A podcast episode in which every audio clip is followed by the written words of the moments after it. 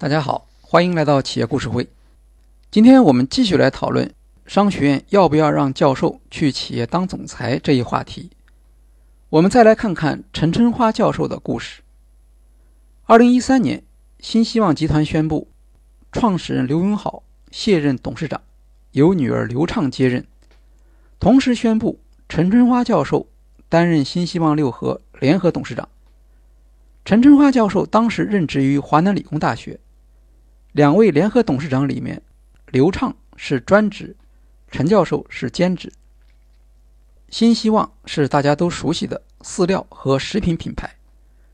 刘永好四兄弟创业的故事有许多报道。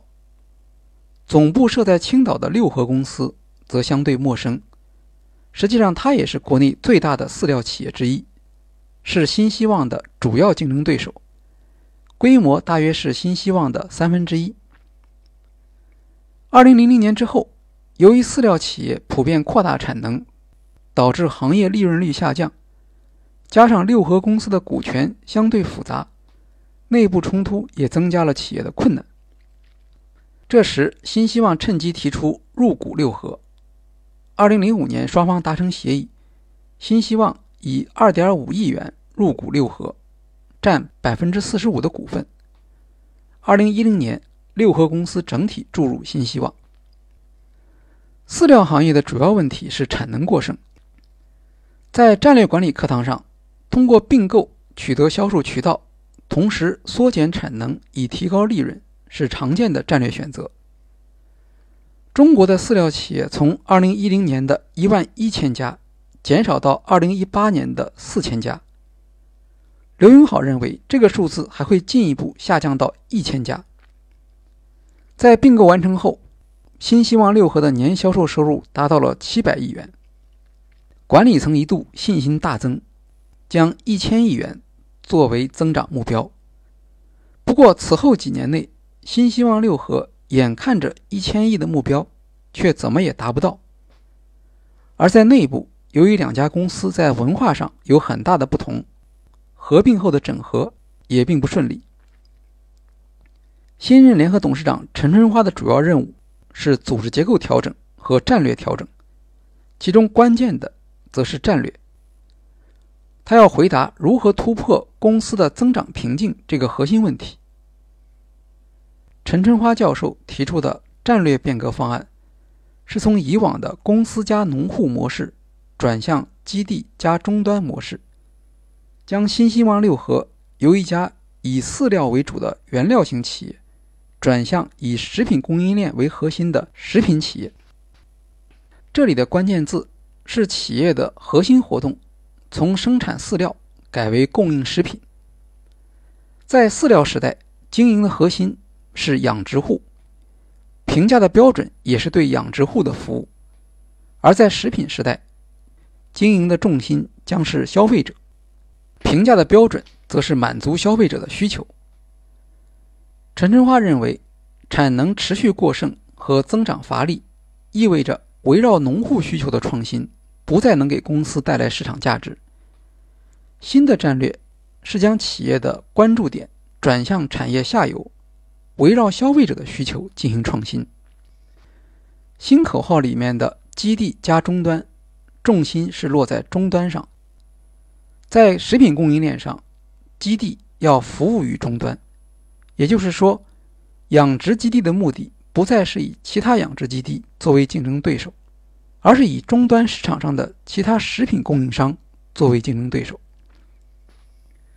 这意味着整个养殖基地的生产目标不再是以低成本实现大规模生产，而是根据市场终端消费者的需要，生产具有差异化特征的产品。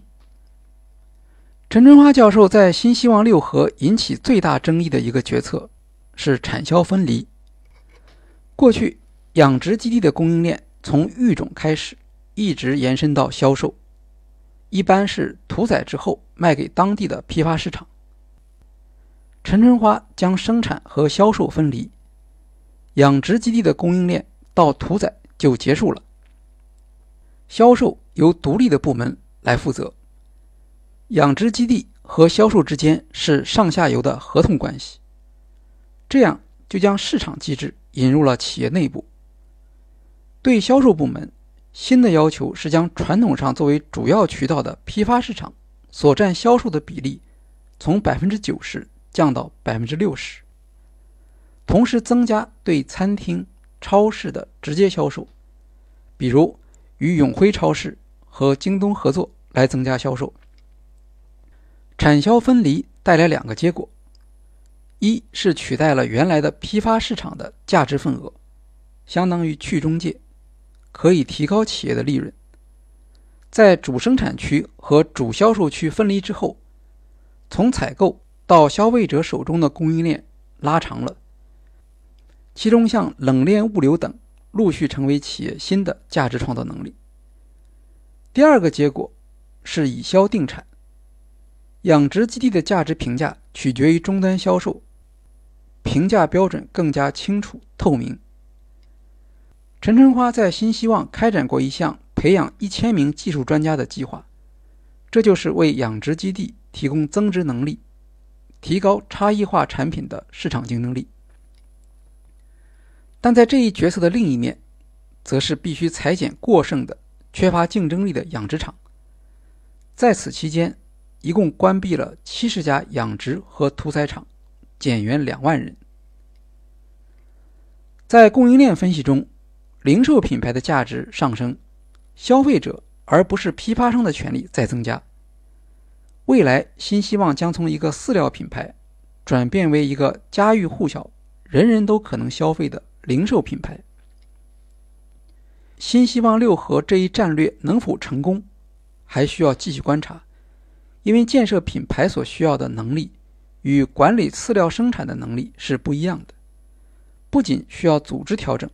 也需要人员结构的调整来支持。二零一六年，陈春花辞去了新希望的工作，但他所提出的基地加终端的两端战略保留了下来。大家可以注意最近一期的新希望六合年报，看看这一战略的最新进展。在这两期节目中，我们介绍了曾明、陈龙和陈春花教授在企业担任高管的经历。需要说明的是，这些成功的例子都不是突然发生的。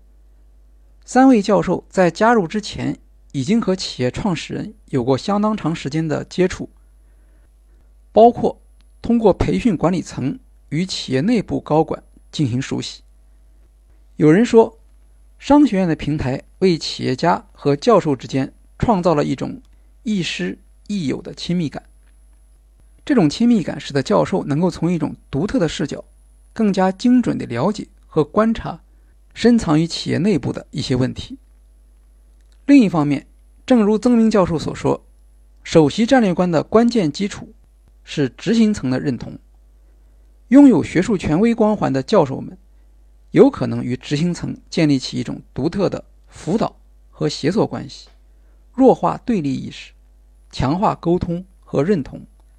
这就能增加战略实施成功的机会。在现实中，首席战略官在企业空降兵里面占相当大的比例。